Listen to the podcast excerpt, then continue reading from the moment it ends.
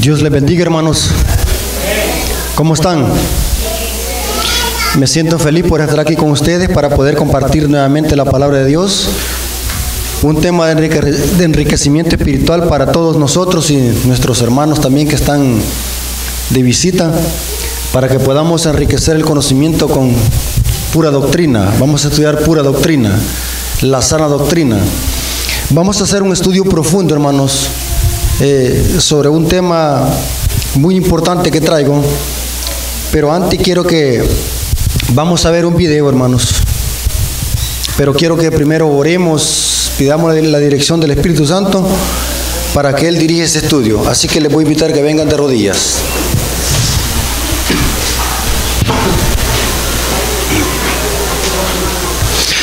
Señor que está en el cielo, santificado sea tu nombre.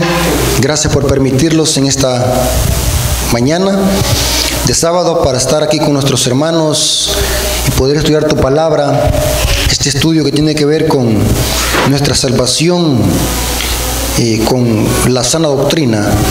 Te pedimos, Señor, de que nos des discernimiento para analizar dónde está el error del engaño sutil y poder, Señor, desenmascarar la falsedad que está atormentando y engañando a muchas personas en todo el mundo. Bendice a tu pueblo, Señor, y los hermanos que están aquí. Te lo suplicamos en el nombre de Jesús. Amén.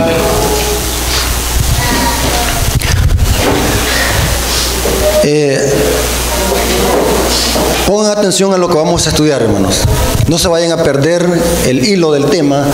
Se concentran porque es una clase que vamos a tener de pura Biblia. Y quiero decirles algo de inicio. El hecho de que alguien cite la Biblia no es evidencia que alguien está diciendo la verdad, porque el diablo también cita la Biblia. ¿Estamos de acuerdo con eso? Pero ¿cuál es el problema del diablo? que aunque cite la Biblia, la manipula y la saca de contexto para engañar a los ingenuos y los ignorantes de las escrituras. Vamos a ver a continuación un video donde este cura católico tiene un debate con un evangelista bautista. Este debate dura casi dos horas, pero yo solamente tomé el pedazo que me interesa desenmascarar en esta hora. Lastimosamente, hermanos, el predicador de otra iglesia que es bautista no le pudo refutar como se debe a este cura católico cuando manipula la Biblia y se fue por otra tangente, incoherencias, habla en el video de que la ley quedó abolida, se fue por otro lado. Así que en este video, hermanos, vamos a ver cómo este sacerdote católico cita la Biblia y la manipula para hacer constar de que él es sacerdote instituido por Dios y que la iglesia católica es la iglesia fundada por Jesús porque tiene sacerdotes. Y lo interesante es que en este video este sacerdote cita la Biblia, pero la cita fuera de contexto y al mismo tiempo vamos a notar, si ustedes son bien analíticos, si ponen atención, en estas palabras este sacerdote católico dice una gran blasfemia ¿Qué es blasfemia? Que un mero hombre se haga pasar qué? Por Dios y pretenda perdonar qué? Pecados. Pongan atención, sean analíticos.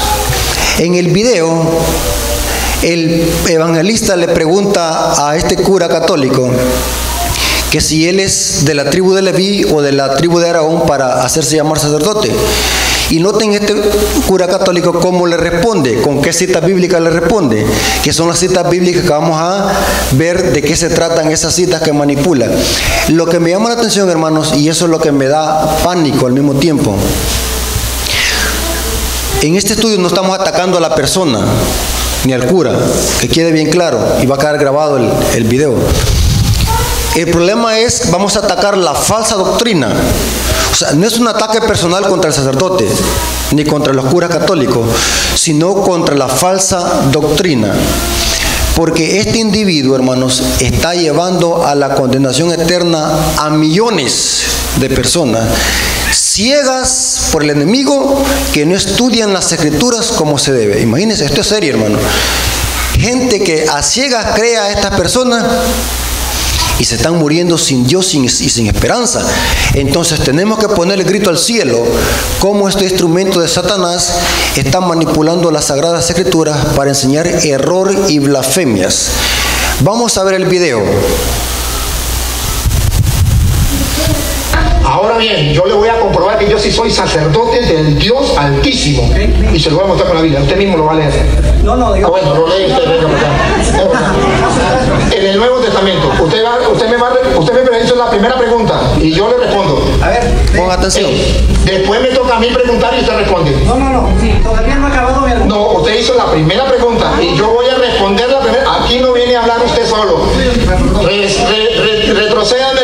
video. Dijimos él y yo respondo, yo pregunto y él responde. Porque él solo no tiene preguntas, yo también. Entonces lo que es igual para el pago es igual para la paga. Usted se equivocó conmigo.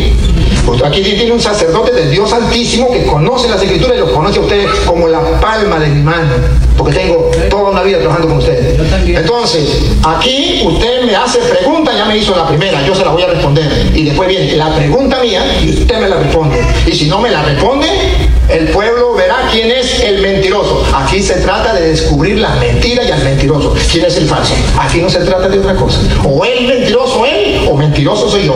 O es falso él, ya no me puedo comprobar que él es la iglesia de Cristo, que es un verdadero evangelista. Yo sí le voy a comprobar que yo soy sacerdote del Dios Altísimo, como él me pregunta, y en el Nuevo Testamento. Me voy con Hebreos capítulo 7, no versículo, eh, mm, vamos a leerlo desde el 11 en adelante cuando el Señor Jesucristo nos viene a decir algo distinto a lo que Él está preguntando. Él me preguntó, ¿usted es levita? Le dije, no. ¿Usted es de Aarón? No. Entonces, ¿cómo usted es sacerdote? Mi explicación bíblica. No para que Él lo crea, no para que Él se convierta, para que el pueblo sepa que sí soy sacerdote del Dios Altísimo y que Él no puede comprobar que Él es evangelista. Vamos. Hebreos 7, 11 en adelante. 7, 11.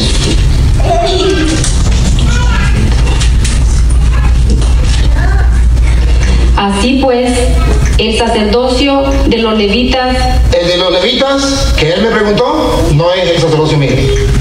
Que es el fundamento de la legislación de Israel. No, Era de los judíos no es capaz de llevar al pueblo a la religión perfecta. Esos sacerdotes no llevan al pueblo a la religión perfecta.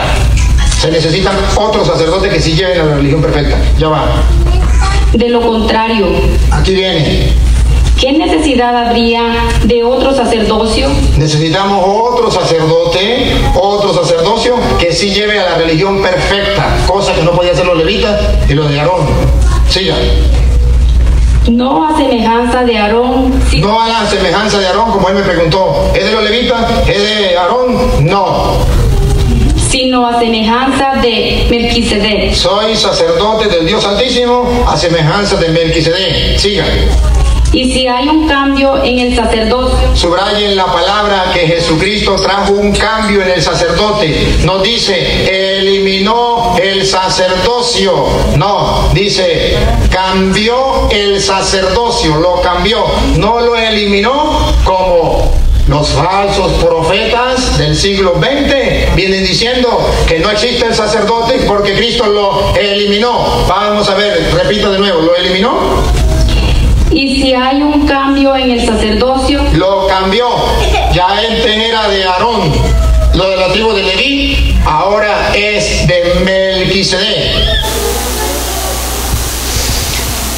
Hasta ahí. hermanos, ¿cuántos captaron la, la blasfemia? Levanten la mano, ¿cuántos captaron la blasfemia que dijo? Ese es el problema, hermanos que son muchedumbres que se quedan hipnotizadas al oír este hombre. Imagínense, muchos hermanos quedaron hipnotizados que no captaron la blasfemia que dijo, la gran herejía que dijo. ¿A dónde está la herejía? La herejía que dijo es que él dice que es sacerdote según el orden de Melquisedec.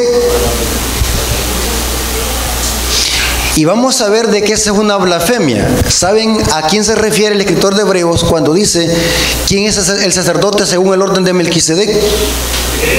Se refiere a Cristo y este sacerdote está aplicando ese término a sí mismo para demostrar que él es sacerdote del Dios Altísimo.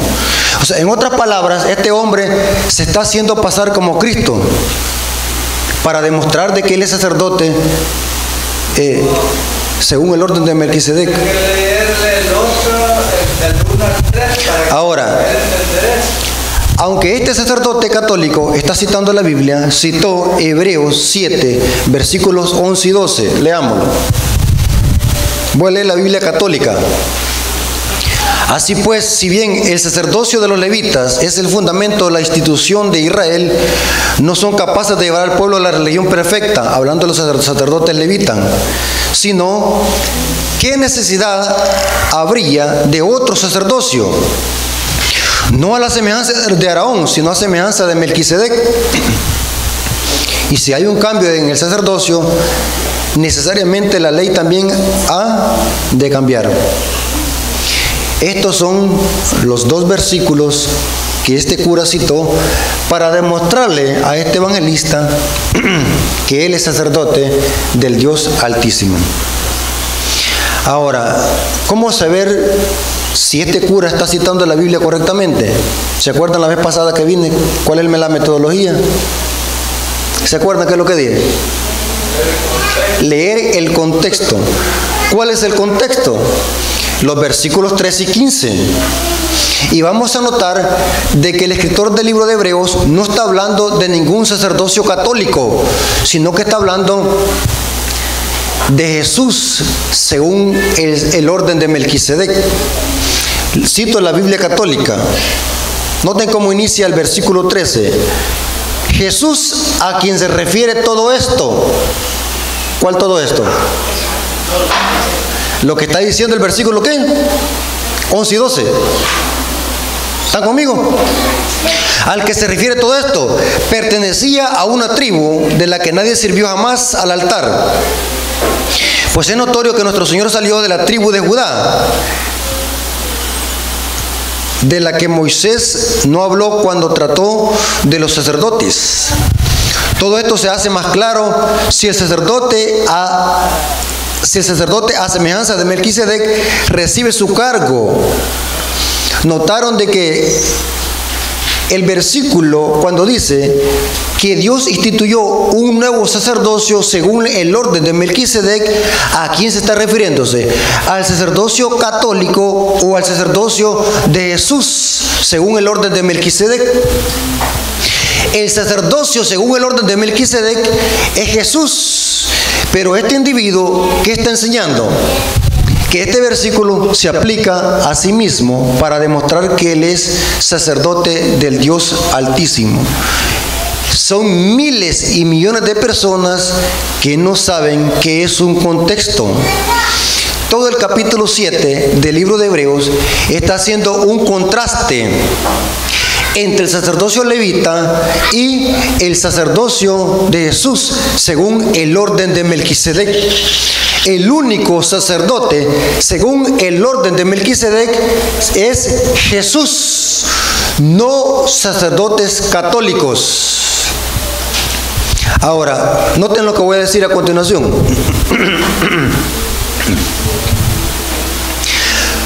Toda la carta del libro de Hebreos lo que está haciendo es haciendo un contraste entre el tabernáculo terrenal y el tabernáculo celestial. Ese es el tema del libro de Hebreos. O sea que el libro de Hebreos no tiene nada que, no tiene nada que decir respecto a sacerdotes católicos. O sea, está fuera de contexto eso. De los sacerdotes que la Biblia habla aquí son de los sacerdotes levitas que administraban en el santuario. No tiene nada que ver con sacerdotes católicos que dan misa en las parroquias. Es bien importante que tengamos eso. Inclusive el libro se llama Carta a los Hebreos. O sea que esta carta fue escrita para aumentar la fe de los hebreos. no para los católicos. O sea que esta carta no fue dirigida a los católicos romanos, sino que es una carta dirigida a los hebreos para aumentar su fe y enseñar de que Jesús está en el santuario celestial ministrando en favor de la raza humana penitente como sumo sacerdote según el orden de Melquisedec. El libro de Hebreos de eso se trata, hacer un contraste en el antiguo pacto, sacerdocio, santuario terrenal, sacrificios y qué es lo que hace Cristo y cómo se cambió Cristo, cómo se cambió al sacerdocio de Cristo según el orden de Melquisedec. Es muy importante eso. Vamos a ver algo muy interesante, que el libro de Hebreos capítulo 7 dice que era necesario que se cambiara el sacerdocio. Hubo un cambio de sacerdocio. Pero el cura católico dice que ese cambio significa que ahora hay sacerdote católico. Pero según el contexto, el cambio del sacerdocio, ¿en qué consistió? ¿Cuál es el cambio? Que necesitamos descubrirlo. El sacerdocio fue cambiado por tres razones. El sacerdocio levita. La primera razón la encontramos en el libro de Hebreos capítulo 7, versículos 23 y 24, que es el contexto también de los versículos 3 y 15. Hebreos 7, versículos 23 y 24. Vamos a ver por qué era necesario que el sacerdocio de Leví y araónico fuese cambiado por un sacerdocio mejor, según el orden de Melquisedec. Y era por tres razones. La primera razón era porque estos sacerdotes levitas morían y tenían que ser cambiados por otro. La segunda razón era porque estos sacerdotes levitas que administraban el santuario tenían que ofrecer sacrificios por sus propios pecados y por el pueblo. Y la tercera razón era porque estos sacerdotes ofrecían sacrificios que esos sacrificios no podían quitar los pecados. O sea que era un sacerdocio eh, imperfecto, débil. El defecto estaba en el hombre, no en sí en el pacto. Vamos a notar la primera cita, Hebreos capítulo 7, versículos 23 y 24. Y los otros sacerdotes llegaron a ser muchos, hablando de los levitas, debido a que por la muerte no podían continuar, mas este, hablando de Jesús, según el orden de Melquisedec, por cuanto permanece para siempre, tiene un sacerdocio inmutable. ¿Notaron el contraste? Aquellos sacerdotes morían y tenían que ser cambiados por otro. Mientras Jesús no muere, es eterno y inmutable como nuestro sumo sacerdote. Noten lo que dice también Hebreos capítulo 5, versículo 1 al 3. Ese otro versículo que Luis Toro manipula y lo cita y lo saca de contexto para enseñar de que de los sacerdotes que habla el libro de Hebreos son sacerdotes católicos. Fuera de lugar, nada que ver. Noten lo que dice Hebreos 5, 1 al 3. Porque todos somos sacerdotes tomados entre los hombres. ¿De cuáles sacerdotes está hablando aquí, hermanos? según lo que estamos estudiando, ¿de cuáles sacerdotes? Sacerdotes católicos o levitan. De los levitan. Porque todos somos sacerdotes, tomado entre los hombres, es constituido a favor de los hombres, en lo que Dios se refiere, para que presente ofrendas y sacrificios por los pecados. ¿Quiénes hacían eso? ¿Quiénes mataban corderos? Los sacerdotes para que se muestre paciente con los ignorantes, extraviados, puesto que él también está rodeado de debilidad. Pregunto, ¿los sacerdotes eran pecadores también? ¿Los sacerdotes levitas eran pecadores? Sí, porque mire cómo dice, y por causa de ella deben de ofrecer por los pecados, tanto por sí mismos, también como por el pueblo. O sea que estos sacerdotes eran débiles, porque ofrecían sacrificios por los, por los del pueblo y también ofrecían sacrificios por sí mismos. Eh, eran pecadores. Y en cambio Jesús tiene que matar algún cordero para que sea limpiado de pecado Jesús. No, Jesús no es como esos sacerdotes que tenían que ofrecer sacrificios por sí mismos. Y noten también lo que dice Hebreos capítulo 10, versículo 11 al 12. El sacerdocio levita tenía una debilidad y era de que esos sacrificios que tenían que ver con corderos, holocaustos, machos cabrillos, no podían quitar los pecados esos animales. Noten lo que dice el versículo 11 y 12 del capítulo 10 de Hebreo. Y ciertamente todo sacerdote está día tras día ministrando y ofreciendo muchas veces los mismos sacrificios que nunca pueden quitar los pecados. ¿De qué, eh, de qué sacrificio están hablando aquí? ¿De cuáles sacrificios? Que ofrecían los sacerdotes? De los corderos machos cabríos. Y sigue diciendo, pero Cristo, noten el contraste, pero Cristo, habiendo ofrecido una vez para siempre un solo sacrificio por los pecados, se sentó a la diestra de Dios. Pregunto hermano, ¿hay lugar aquí a duda para que nosotros entendamos o creamos de que este versículo está hablando de sacerdotes católicos? No, nada que ver. Pero ningún católico estudia la Biblia y detecta que este hombre lo que está haciendo es manipulando la Biblia. Y que al final de este estudio vamos a ver de dónde proviene el sacerdocio católico. Vamos a ver cuál es el origen. Si no es bíblico, ¿cuál es el origen? Porque los sacerdotes que la Biblia habla son sacerdotes levitas. Inclusive Araón era levita. Y es algo bien importante, hermano, que quiero decir. Según la, según la ley decía que los únicos que tenían que ministrar en el, en el santuario eran los sacerdotes levitas, pero no todos los levitas. Noten lo que voy a decir. Todos los sacerdotes eran levitas, pero no todos los levitas eran sacerdotes. ¿Me entienden lo que quiero decir? Entonces, ¿quiénes eran los únicos que tenían que ministrar en el santuario? solamente los que venían de dónde? ¿De la familia de quién? De Araón, aunque Araón era levita, o sea que había una ley que decía eso. Pero este sacerdocio era débil por tres razones. Estos sacerdotes tenían que ofrecer sacrificios por sí mismos. Morían, tenían que ser sustituidos por otro. Algo que Jesús no hace.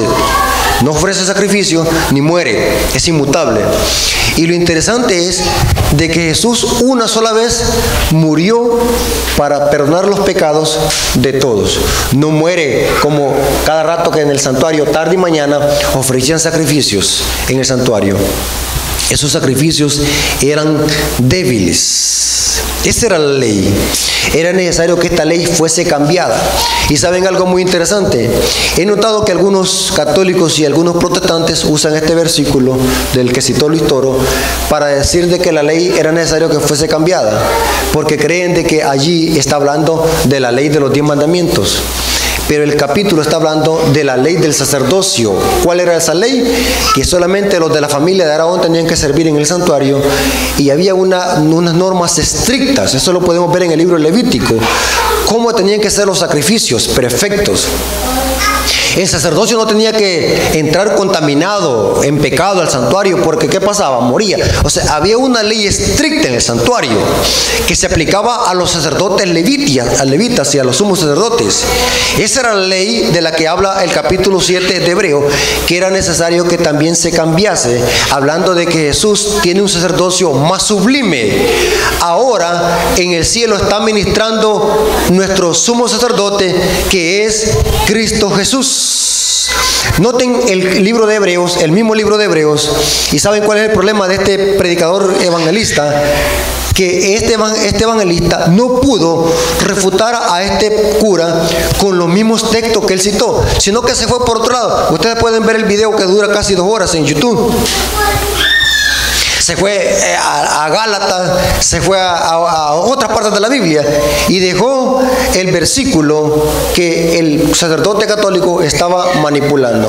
Si usted quiere ser un buen, un buen apologista bíblico, hermanos, nunca refute una cita bíblica con otra cita. Eso es error. Váyase a leer la cita que la persona está manipulando y sáquele el extracto, la ciencia. Yo he visto algunos adventistas que a la hora de estar debatiendo con alguien se van a otras partes de la Biblia. ¿Y eso qué tiene que ver? Es cierto que podemos usar otras partes de la Biblia, pero antes que tenemos que hacer, ver el significado original del texto que están manipulando y sacando de contexto, ¿sí? Noten lo que dice el libro de Hebreos capítulo 8 versículo 1 al 7. Aquí el mismo escritor de Hebreos hace un contraste entre el santuario terrenal, entre los sacerdotes terrenales levitas y cómo ese sacerdocio fue cambiado por un sacerdocio más sublime y exceso, que es el de Jesús. Hebreos capítulo 1, ca- capítulo 8, versículo 1 al 7. Noten cómo dice, ahora bien, el punto principal de lo que venimos diciendo es que tenemos tal sumo sacerdote, el cual se sentó a la diestra del trono de la majestad de los cielos, ministro del santuario, eh, de aquel verdadero tabernáculo que levantó el Señor y no el hombre. ¿Qué está haciendo aquí el escritor de Hebreo? Está haciendo un contraste entre el, tabernáculo que levantó Moisés y el santuario celestial. Pregunto, hermanos, ¿en el cielo hay un santuario celestial? ¿Hay un santuario? Sí, aquí dice el versículo. Y sigue diciendo, porque todo sumo sacerdote está constituido para presentar ofrendas y sacrificios, hablando los levitas, por lo cual es necesario que también éste tenga algo que ofrecer. Así que si estuviese sobre la tierra, ni siquiera sería sacerdote, hablando de Jesús, habiendo aún sacerdotes que, que presentan ofrendas según la ley. ¿De cuál ley? De la ley del sacerdocio, de la ley levita. Es muy importante eso. Y sigue diciendo, los cuales sirven a lo que es figura y sombra de las cosas celestiales, como se le advirtió a Moisés. Noten el contraste. Cuando iba a erigir el tabernáculo diciendo, mira, haz todas las cosas conforme el modelo que se te ha mostrado en el monte. Pero ahora tanto mejor ministerio es el suyo, hablando de Jesús y del santuario celestial. Están hermanos captando el contraste que está haciendo el libro de Hebreos entre el sacerdocio terrenal levita y el sacerdocio de Jesús que desempeña en el santuario celestial. Y sigue diciendo, pero ahora tanto mejor ministerio es el suyo, cuanto es mediador de un mejor pacto establecido sobre mejores promesas, porque si aquel primero hubiese sido sin defecto, ¿cuál era el defecto del antiguo pacto? ¿Cuál era el defecto? Acabamos de estudiar, ¿cuál era? Tenía tres defectos, ¿cuál? Morían, ¿qué otro? Eran pecadores, ¿y cuál otro? Esos sacrificios no podían qué? No podía, esa ley no podía quitar los pecados. Esa ley ceremonial de sacrificios, de matar corderos. Ese era defectuoso ese pacto. ¿Era necesario que se cambiara? Sí. ¿Por cuál? Por un mejor pacto. ¿Por qué dice? Porque si aquel primero, primero hubiese sido sin defecto, ciertamente no hubiera procurado lugar para el segundo. ¿Cuál es el segundo? Pacto de que ahora tenemos a Jesús ministrando como nuestro sumo sacerdote en el santuario celestial, sirviendo como nuestro abogado. Hoy no necesitamos de sacerdotes humanos, porque los sacerdotes levitas terminaron con la muerte de Cristo. Ahora para entrar al trono de la gracia necesitamos a sacerdotes humanos. No, ¿qué dice el libro de Hebreos? Acerquémonos confiadamente al trono de la gracia. Necesitamos a un, sacerdote que sirva de mediador. Saben, hermanos, que esta liturgia que se desarrollaba en el santuario terrenal, cuando un pecador pecaba, iba a conseguir un cordero, confesaba los pecados sobre la cabeza del animal y lo degollaba. El sacerdote servía como mediador para llevar la sangre adentro del santuario y de esa manera el santuario quedaba contaminado por las impurezas del pueblo de Israel, simbólicamente. O sea, el pecador no podía entrar al santuario.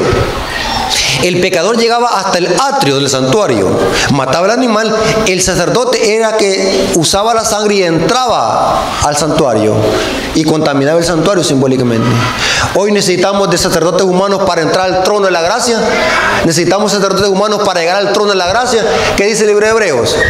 Dice que por la fe entramos al trono de la gracia para alcanzar oportunos socorros. Gran debilidad de ese pacto, hermano. Y era necesario que Jesús eh, estableciera un mejor pacto y un sacerdocio según el orden de Melquisedec. Ahora, aquí vamos a algo interesante. El sacerdocio, el sacerdocio levita caducó, pero al mismo tiempo ese sacer- sacerdocio fue cambiado. ¿En qué sentido? Jesús es nuestro sacerdote literal, humano, de carne y hueso, que ministra en el santuario celestial, pero la iglesia, toda la iglesia, los creyentes, llegan a formar un sacerdocio espiritual. Noten cómo el cambio, el pacto, cómo cambió en, en mejores promesas. Vamos a ver cómo la Biblia se explica sola. 1 Pedro 2, 4 al 9. Y vamos a notar que el apóstol Pedro también hace un contraste entre el sacerdocio levita, el santuario terrenal y el sacerdocio celestial de Jesús que ministra en el santuario celestial. Primera de Pedro, capítulo 2, versículo 4 al 9. Noten el contraste. Hermanos, ¿saben qué es un contraste? ¿Alguien puede decir qué es un contraste? Algo que está qué? Que está, que está en contra. Sí, que es muy diferente. Mire cómo dice. Primera de Pedro 2, 4 al 9. Según la, según la teología católica, Pedro fue el primer qué? Papa. Y que Cristo fundó la iglesia sobre quién? Pedro, el primer papa. Ahora, noten el contraste que hace Pedro. Acercándoos a él, piedra viva, desechada ciertamente por los hombres. Hermanos, saben de que el término la principal piedra del ángulo es un título que, se le aplicó a Jesús al Mesías para referirse a la primer piedra que puso Salomón para construir el templo. Fue una piedra tan perfecta que daba todos los ángulos. Y esa piedra era, dependía de que todo el templo que Salomón construyó quedara en perfecta armonía. ¿Cómo se le llama, hermano, cuando un albañil deja la, deja la, deja la pared desnivelada? ¿Cómo se le llama? Desplomada. ¿Cuál fue el problema? ¿Que empezó qué? Mal desde abajo. Y cuando Salomón construyó el templo tenía que buscarse una piedra perfecta que diera todos los ángulos, porque de esa piedra dependía que lo demás quedara qué? En perfecta armonía. De allí es donde a Cristo se le aplica el término la principal piedra del ángulo, porque Él es la piedra que está principal donde todo el edificio se levanta. Ahora, mire cómo dice, acercándonos a Él piedra viva, desechada ciertamente por los hombres, mas para Dios escogida y preciosa. Es una, es una alusión al templo de Salomón. Vosotros también como piedras vivas. ¿Qué tenía el templo? ¿De qué estaba construido el templo? De piedras. Pero ¿quién era la principal piedra? Preciosa, escogida. La principal piedra del ángulo, Cristo. Noten que está hablando aquí, eh, Pedro está hablando del templo, está haciendo un contraste del templo terrenal que Salomón construyó y cómo lo aplica a la iglesia, el templo espiritual. Dice, vosotros también como piedra viva, sed edificados como casa espiritual, sacerdocio santo. ¿Dónde el sacerdote? En el santuario. Y mire cómo dice. Para ofrecer sacrificios espirituales aceptables a Dios por medio de Jesucristo. ¿Dónde era que se hacían sacrificios? En el santuario. ¿Están notando, hermanos? Por lo cual también contiene la escritura. He aquí pongo en principal piedra del ángulo. Es otra referencia al templo de Salomón. Escogida y preciosa. El que creyere en él no será avergonzado. Para vosotros, pues, los que creéis, él es precioso. Pero para los que no creen, la piedra que los edificadores desecharon ha venido a ser la cabeza del ángulo. Otra referencia al templo de Salomón. Piedra de tropiezo. ¿Para quién es piedra de tropiezo? Para los impíos. Pero para los escogidos, para los que creen en, el nombre de Jesús, es piedra preciosa, donde somos edificados. Y sigue diciendo, el cual también dice, piedra de tropiezo, roca que hace caer porque tropiezan en la palabra, siendo obedientes, el cual fueron también destinados. Ahora, mire cómo termina el versículo. Mas vosotros sois linaje escogido. ¿Saben que estos términos a quiénes se les aplicó en, en Éxodo 19? ¿A quién se les aplicó? A Israel después de que salió del desierto. Vosotros me seréis una generación de qué? De reyes y sacerdotes, una nación santa.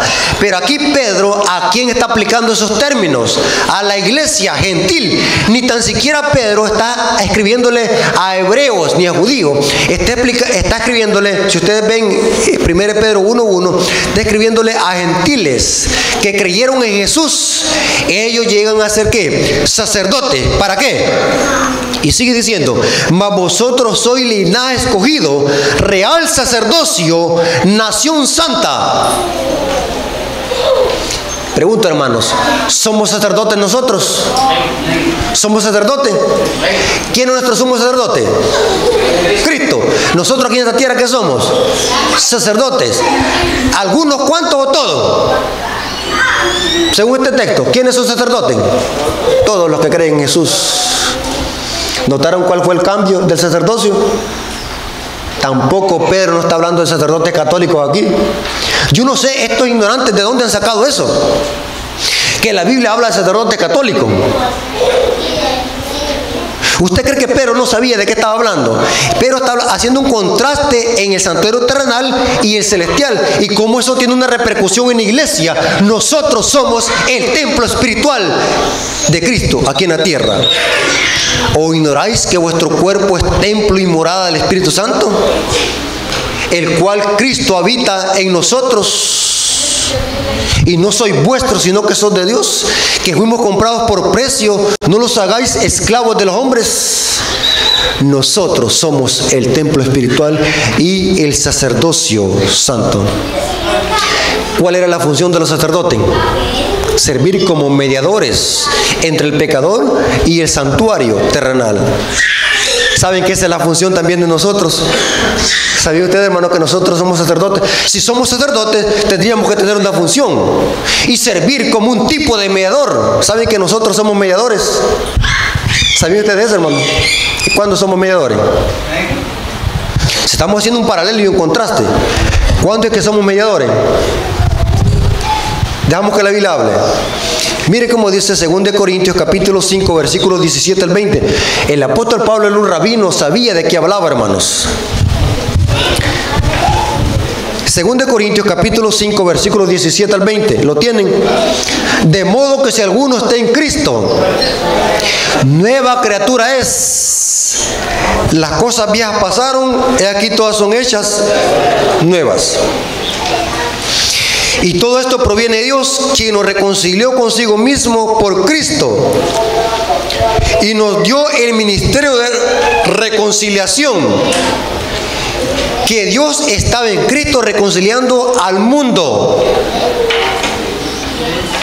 Pregunto, la obra de reconciliar o de, o de darlos el ministerio o de ser nueva criatura es para unos cuantos hombres o para todos los creyentes según este texto.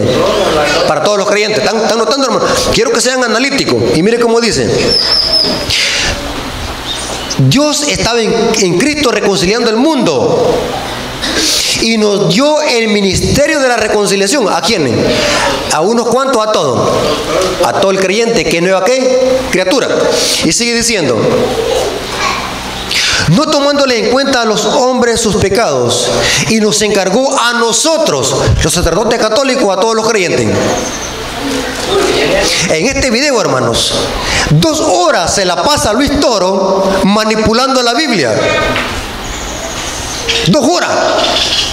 Porque en ese video también Luis Toro ah, dice que este texto se aplica a los sacerdotes católicos. Pero aquí Pablo está hablando del sacerdocio de todos los creyentes. Somos sacerdotes, ¿por qué? Mire cómo dice. Así que somos embajadores en el nombre de Cristo, como que si Dios rogase por medio de nosotros, o rogamos en el nombre de Cristo, reconciliados con Dios.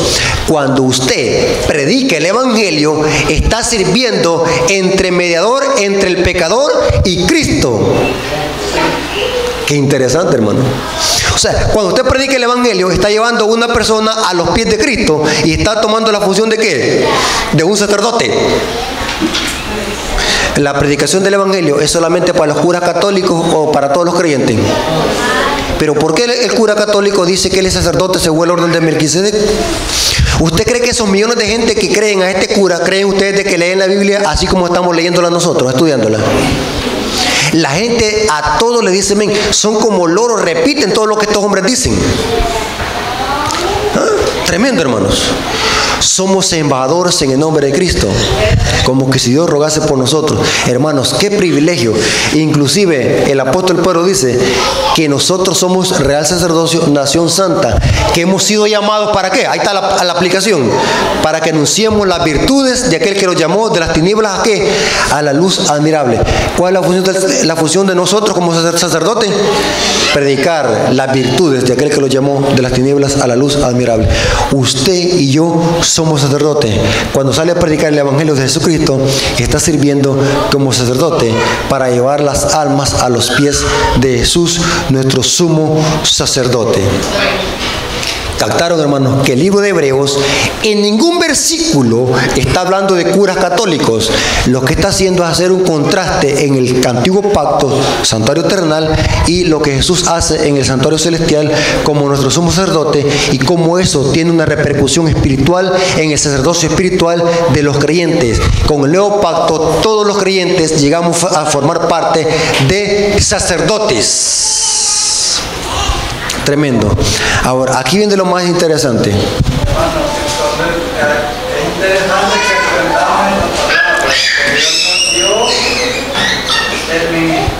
la reconciliación a todos. A todos. Y tenemos que cumplir esa, esa misión.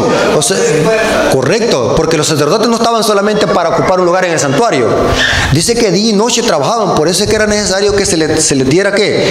El sustento a través de qué? Del diezmo, de la comida. Ahora, es bien importante que nosotros entendamos, hermanos, que la iglesia no está aquí solamente para estar sentadas en la banca. O sí, Dios la ha llamado para estar sentados en la banca. ¿Ah? Dios los ha llamado para qué? Para que prediquemos el Evangelio a las naciones. Porque Dios a través de nosotros está llamando a las personas al arrepentimiento. La predicación del Evangelio es la que salva a las personas. La predicación del Evangelio a través de la iglesia, por el poder del Espíritu Santo, es que la iglesia cumple la misión de llevar el Evangelio a personas que están sin Dios y sin esperanza. Y de esa manera entramos todos por la fe al santuario terrenal, perdón, celestial, donde está nuestro Señor Jesucristo. Ahora, aquí viene lo interesante, hermano. Usted lee el Nuevo Testamento, todo, desde Mateo hasta Apocalipsis, y no se encuentra ni una sola cita donde Dios en el Nuevo Testamento haya instituido sacerdotes terrenales como en el santuario terrenal para que ministren la iglesia. No encontramos ninguna cita. Las citas de hebreo que este cura católico manipula, ya vimos que han sido sacadas de contexto. Por otro lado, hermanos, no encontramos en el Nuevo Testamento donde los dones del Espíritu Santo o ministerios del Espíritu Santo haya instituido sacerdotes terrenales para que ministren la iglesia. Ni una sola cita. Si encontrara una sola cita, me bastara. Pero no hay ni una sola cita. ¿Cuáles son los líderes de la iglesia hoy? ¿Cuáles son los líderes de la iglesia que tienen que ministrar en la iglesia y cuidar el rebaño? Dice que son pastores, apóstoles, pastores, evangelistas. Pero menos, mi- mire cómo dice, vámonos a la cita, hay que hablar con cita bíblica. Efesios 4, 11 al 12. Y él mismo constituyó a unos sacerdotes católicos, a otros profetas. ¿Dice eso? ¿Qué dice? Lee conmigo. La gente no lee, la gente no lee. Y saben algo, hermanos, muy importante que voy a decir. Para mi parecer, creo que un testigo de Jehová lee más la Biblia que un católico. Aunque los testigos de Jehová están torcidos y la, y la, la- y la peor doctrina más torcida que sigue después de la católica son los testigos de Jehová, pero por lo menos los testigos de Jehová estudian la Biblia, pero para torcerla. Pero le estudian. A cambio que un católico no le estudia, cree solamente lo que le dice el cura católico y lo que dice el misal. No estudian. Noten lo que dice Efesios. Y él mismo constituyó a unos apóstoles, a otros profetas, a otros evangelistas, a otros pastores y maestros. Ey, pero ¿por qué no menciona aquí sacerdote? Porque el sacerdocio terminó y fue cambiado por qué? Por Cristo, el, el sumo sacerdote, y la iglesia, el sacerdote espiritual. Mientras los, líderes de la iglesia, los ministerios, porque estos son ministerios de líderes de iglesia, no incluye sacerdotes eternales.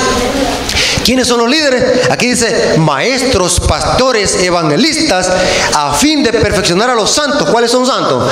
Los que tiene la iglesia católica. El niño de Atoche, San Caralampio, San Toribio. Esos son los santos que habla aquí. Está hablando de la iglesia. Nosotros, el pueblo de Dios, que está santificándose. Y sigue diciendo, a fin de perfe- de perfeccionar a los santos para la obra del ministerio, para la edificación del cuerpo de Cristo. ¿Cuál es el cuerpo de Cristo? La iglesia. ¿Quiénes son los líderes de la iglesia hoy? Pastores y maestros, ancianos.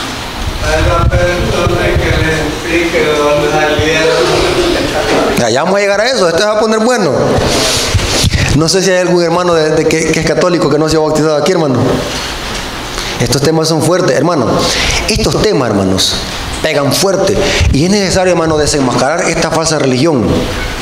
Porque mire, hermano, usted tiene el privilegio en esta mañana de estar oyendo este tema, pero millones de gente católica que cree a esta persona se están perdiendo sin fe. A ver cuántos se murieron hoy y se fueron creyendo en esto.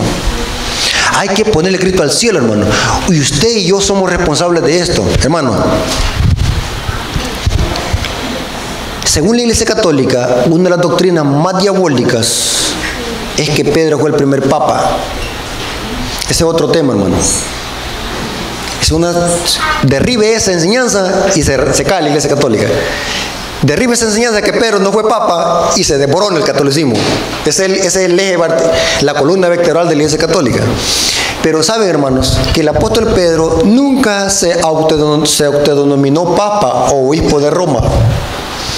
El apóstol Pedro escribió dos cartas y en ninguna de esas cartas insinúa directa o indirectamente que él haya sido papa o que haya tenido el primado. Por consiguiente, saben de que Pedro era un guerrero de la iglesia primitiva, que tenía un cargo, eso sí, aunque no fue papa, tenía un cargo en la iglesia. ¿Cuál era? ¿Alguien me puede decir? Era anciano.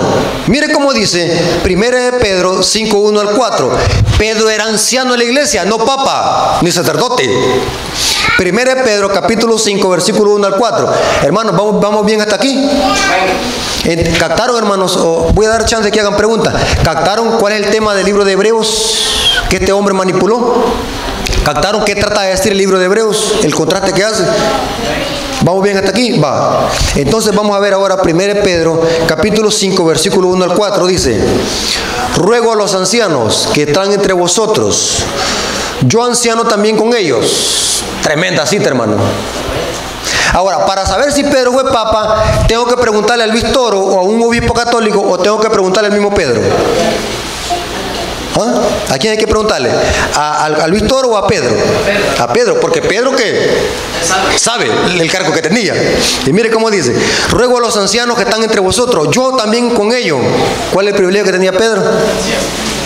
Anciano, no era sacerdote católico, ni era papa. Tremendo. Testigo de los padecimientos de Cristo, que soy también partícipe de la gloria que será revelada. Apacentad la grey de Dios que está entre vosotros. ¿Qué es eso? ¿Qué es la grey? La iglesia. ¿Para qué han sido puestos los ancianos? Para cuidar la grey. ¿Se acuerdan que después de que Jesús resucitó y se encontró con los apóstoles en el aposento alto, llamó a Pedro y le dijo, Pedro, ¿me ama? Sí, Señor. ¿Y qué le dijo Cristo? Paciente mío, ve. Porque Pedro llegó a tener un cargo de liderazgo. Aquí vemos de que fue anciano en la iglesia. Cuidó a la iglesia hasta que murió. Aquí dice, apacentar la grey de Dios que está entre vosotros, cuidando de ella, no por fuerza, sino voluntariamente, no por ganancia deshonesta, sino con ánimo, pronto, no como teniendo señorío sobre lo que está en- a vuestro cuidado, sino siendo ejemplo de la grey. Y cuando aparezca el príncipe de los pastores, ¿notaron hermano? ¿Quiénes son los líderes de la iglesia hoy? Los ancianos y los pastores. La iglesia metista tiene pastores distritales. Distritales. Pero los pastores locales, ¿cuáles son? ¿Sabía usted, hermano, que los pastores locales son los ancianos? Esos son los pastores. Los ancianos de iglesia tienen que cuidar la iglesia, la grey, o, quieren, o, tienen que destruirla. Cuidarla. Cuidarla. Y eso fue lo que le dijo, le dijo Pablo a los ancianos en Hechos 20, antes de irse, llorando con lágrimas en los ojos. Le dice a los ancianos, cuiden la iglesia, protégenla, porque yo sé que después de mi partida le entrarán qué? Lobos rapaces. Y de vosotros mismos se levantarán, de entre el liderazgo de la iglesia, los ancianos. Porque los ancianos de la iglesia son los líderes para cuidar la iglesia del Señor, la grey. En el Nuevo Testamento no encontramos sacerdotes. Los líderes de iglesia son qué? Ancianos y pastores, maestros y evangelistas. Incluso, hermano, dice, muchos sacerdotes se metían a la fe de los apóstoles. Dice Esos sacerdotes que habla ahí hechos son sacerdotes que, que todavía estaban funcionando en los tiempos de- del santuario, en los tiempos de Jesús, que se convirtieron en la predicación que del Evangelio, en Hechos capítulo 6 y 8. Son ancianos, eh, sacerdotes, eh, fariseos o rabinos, maestros de la ley, que aún tenían el concepto de que el sacerdocio debería de seguir, mas no se dieron cuenta que eso terminó con la muerte de Jesús. Y Jesús inauguró con su muerte el santuario celestial. Y hoy en el cielo está ministrando como nuestro sumo sacerdote, abogando por nosotros, intercediendo por nosotros como nuestro sumo sacerdote. Ahora aquí viene la pregunta del millón. Si lo que dijo Luis Toro solamente fue una manipulación de la palabra de Dios y una gran blasfemia, hacerse pasar como el sacerdocio de Melquisedec, si ese sacerdocio católico no tiene nada que ver con la Biblia, la pregunta del millón es, ¿de dónde vino? ¿De dónde vino el sacerdocio católico? Vamos a poner una imagen, hermano. El sacerdocio católico solo es otra copia del sacerdocio babilónico. Vamos a poner la imagen. Mira, hermano, vamos a poner una imagen donde hay un sacerdote levita y un sacerdote de Baal, babilónico. Tremendo, hermanos. Espero no ofender a nadie, hermano, pero hay que desmascarar esto. Póngalo.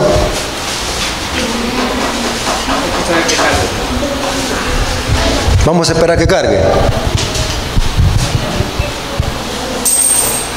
¿Qué pasó ahí?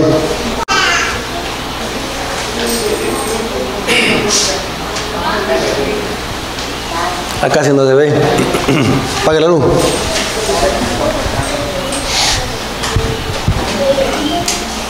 Casi no se ve. ¿Lo pueden ver, hermano? Casi no se ve. ¿Se ve? Este, es un sacerdote levita de los que ministraban el santuario.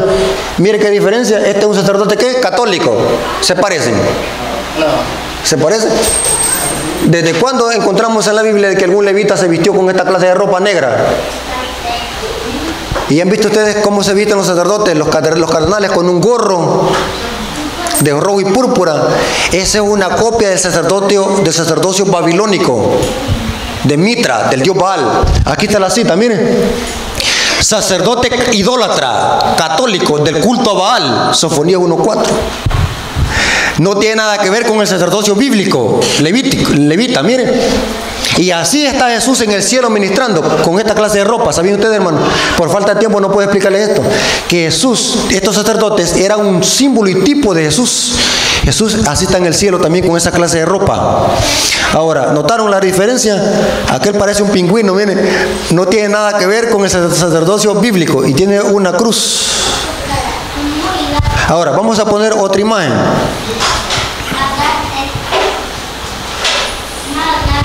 Vamos a ver los sacerdotes levitas cómo son.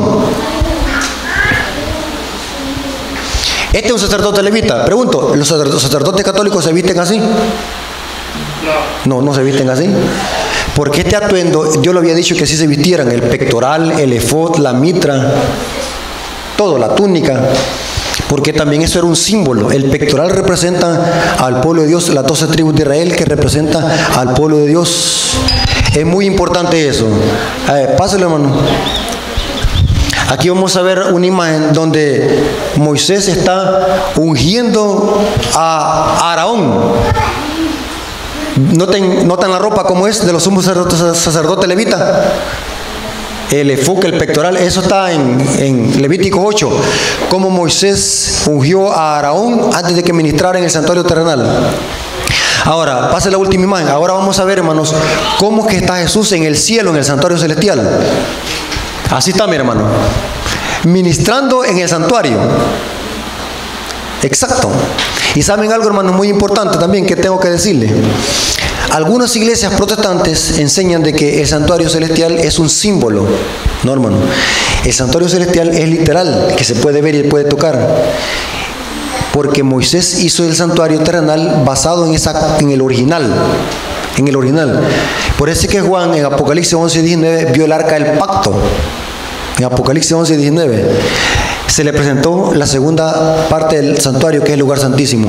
Y Jesús está así, intercediendo por nosotros delante del Padre. En, ese, en, en, en, esa, en esos dos querubines que se manifestaba, la chequina, la gloria de Dios, era como Dios se comunicaba con el pueblo. Jesús está ministrando así en el santuario. Dice 1 Timoteo 2.5, porque hay un solo Dios y un solo mediador entre Dios y los hombres. ¿Jesucristo qué? ¿Quién es el que está ministrando en el cielo? ¿Un espíritu o un hombre? Un hombre. Y saben, hermano, ese es otro tema, por falta de tiempo no lo puedo explicar. Que Jesús por la eternidad será hombre. En el cielo tenemos a un hombre de carne y hueso que está ministrando por nosotros como nuestro sumo sacerdote en el santuario. Hermanos, esto que vemos en el catolicismo romano solamente es la otra cara de la religión misterio babilonia, la grande, la madre de las rameras. El sacerdocio que defiende Luis Toro no es nada menos que el sacerdocio babilónico de Mitra, que no, no tiene nada que ver con el sacerdocio bíblico. Lo que está haciendo este individuo es manipulando la Biblia para engañar a millones de personas y así llevarlas a la condenación eterna. ¿Notaron, hermanos, cómo este hombre es un gran farsante? Tiene montones de videos en YouTube donde gana los debates a través de este método, citando la Biblia fuera de contexto y manipulándola. Lo que me da tristeza, hermano, que muchos adventistas han sido humillados por este hombre. Esa es una evidencia de que la iglesia no está estudiando. ¿Qué haría usted, hermano, si este hombre se encuentra con usted y lo empieza a manipular la Biblia? ¿Y usted cómo le va a responder si no estudia? Un 95% de la iglesia adventista no está estudiando la Biblia como se debe. Y lo digo con respeto. Y esto aplica también a nuestro liderazgo. Muchos líderes de nuestra iglesia no están estudiando la Biblia como se debe. Y si se llegan a encontrar con este individuo, los va a hacer pelota. Porque este hombre conoce la Biblia al revés y al derecho, pero para manipularla. Y si usted así como está, si se llega a encontrar con este hombre, ¿cómo va a ser? ¿Ah? Ayer, me, mire, si usted ve ese video de dos horas, parece un shock. Mire, pero anoche cuando lo estaba viendo me daba una gran risa, que no, quería reírme, pero me reía. Sea un gran shock. Este, este, ¿cómo se llama? El, el, el, evangelista bautista le da un montón de textos bíblicos a lo loco. Porque según él, este hay, que, hay que tener razón, hermano. En las iglesias protestantes hay una gran ignorancia también dos ignorantes ahí debatiendo. Aquel por otro lado hablándole de la ley, que la ley quedó abolida, y, y, el otro hablándole de hebreo, los dos. Qué tremendo, hermanos, qué tremendo. Hermanos, pero es importante, hermanos, que estos temas los conozcamos para que defendamos la sana doctrina de la fe. Y dije al principio que esto tiene que ver con salvación, porque lo que busca el sacerdocio católico romano es que en lugar de poner la mirada en Jesús, pongamos la mirada en los hombres. Y aquí viene otro error, más otro error, hablando de la misa, porque hay otro tema de la misa. Porque según los católicos, si usted no come el cuerpo y la sangre de Jesús, literal, está perdido y no tiene salvación fuera de la iglesia católica. Tremendo, hermano. La transustanciación es otra herejía católica.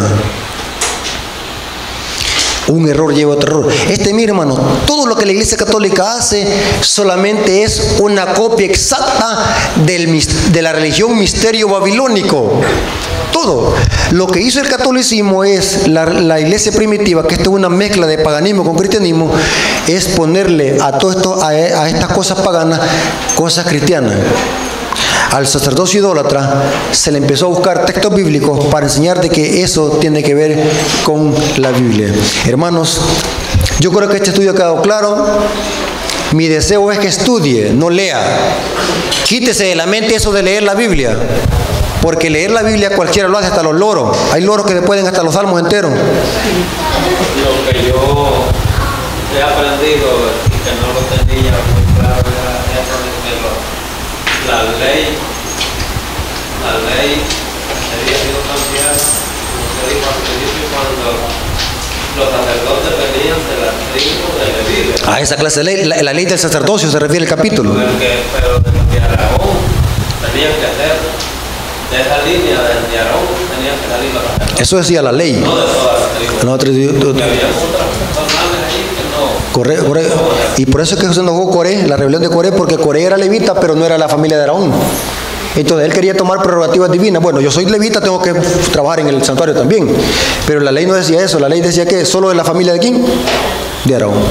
Y ese es el tema de Hebreos. Todo el capítulo 7 que este hombre manipula, jamás se menciona el sábado o los diez mandamientos. Y yo me da hasta pánico ver cómo protestantes y católicos manipulan, retuercen y retuercen la Biblia para sostener falsa doctrina. Y yo me preocupo que haya, haya adventistas que se quedan eh, sin poder responder porque no estamos estudiando.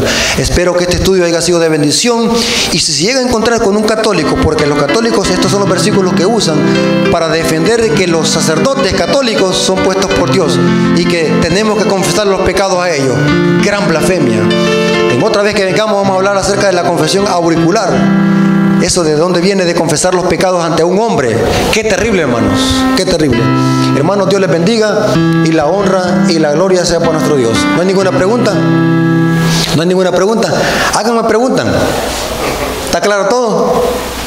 Bueno, hasta aquí llegamos.